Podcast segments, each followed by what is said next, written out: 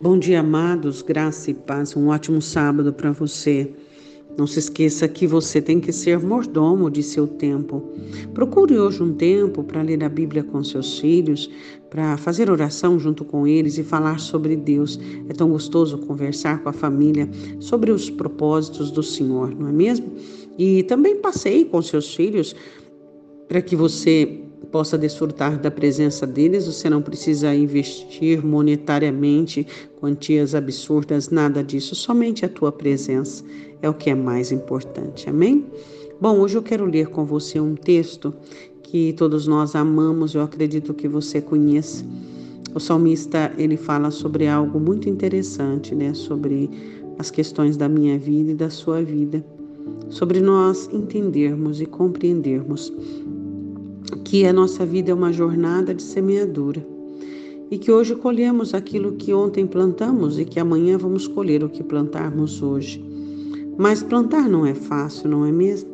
Temos que é, nos dedicar aos terrenos e muitas vezes os terrenos não nos são propícios. Quantos terrenos difíceis você já pegou, não é mesmo? Todo mundo quer plantar em bons terrenos. Ah, todo mundo quer bons terrenos, aplainados, preparados, sem aqueles é, tocos e aquelas, aqueles restos de madeira, né? Todos aqueles cardos e abrolhos. Todo mundo quer um bom terreno. Mas nós precisamos entender que nossos terrenos são como são. Às vezes, alguns mais limpos do que outros e os que mais precisam do nosso suor, da nossa dedicação, são aqueles que mais nos dão trabalho. E são esses que nossa, nossa fé é provada, nosso caráter é testado, nossa confiança em Deus, né? São esses os terrenos. Eu quero dizer já de antemão para você: não desista das coisas difíceis de Deus. As difíceis que você encontra são elas que mais vão glorificar o Senhor. Marta e Maria não entendeu isso, né? Nem os discípulos. Mas as coisas mais impossíveis e mais difíceis são elas que mais manifestarão a glória de Deus. No Salmo 126, versículo de número 6 diz: Aquele que leva a preciosa semente, andando e chorando, voltará sem dúvida, com alegria, trazendo consigo os seus molhos ou os seus feixes. Amém? Assim seja. Quais são as nossas preciosas sementes? Hum? Se fosse por você, você daria uma bronca tremenda e colocaria aquela pessoa no lugar dela com todos os as características verbais, mas você simplesmente fala aquilo que o Espírito Santo quer que você fale. Preciosa semente. Se fosse por você, você simplesmente ignoraria e, e diria: cada um que faça as suas escolhas.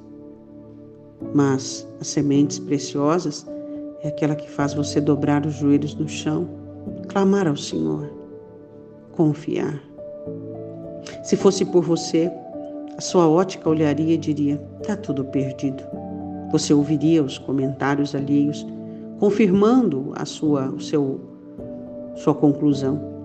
Mas a preciosa semente faz com que você olhe pelos olhos espirituais, entendendo que Deus é Senhor de tudo e de todas as coisas. Nós temos sementes preciosas, sementes que recebemos da parte de Deus. E nós assim vamos andando, sem paradeira, não é mesmo? É, continuando, sem nos vitimizarmos com as nossas perdas e a nossa má sorte, sem ficarmos nos anulando e nos impossibilitando por isso. Ah, chorando, como choramos. Choramos sobre as nossas sementes, porque são muitos dias que são essas águas das quais elas vão se alimentar, das nossas lágrimas.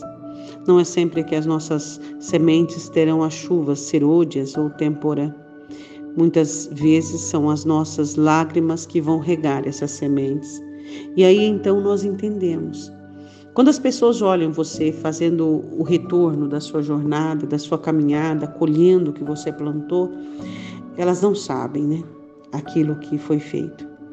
E você olha para elas muitas vezes querendo te dar um tapinha nas costas, ou às vezes querendo é, elevar o seu ego, ou até tentando tomar parte naquilo, mas você repreende e exorta, dizendo: Isso foi Deus. Não existe motivo algum em mim para que exista uma glória vã de tal maneira, de forma alguma. Oremos, Deus, nós te agradecemos pelas preciosas sementes que temos que investir nos nossos filhos, nos nossos casamentos, nos nossos amigos, no nosso trabalho, na nossa vida. Ensina-nos a valorizarmos essas sementes porque elas são preciosas, elas vieram do Senhor. Não são sementes humanas, Deus, mas vieram do Senhor.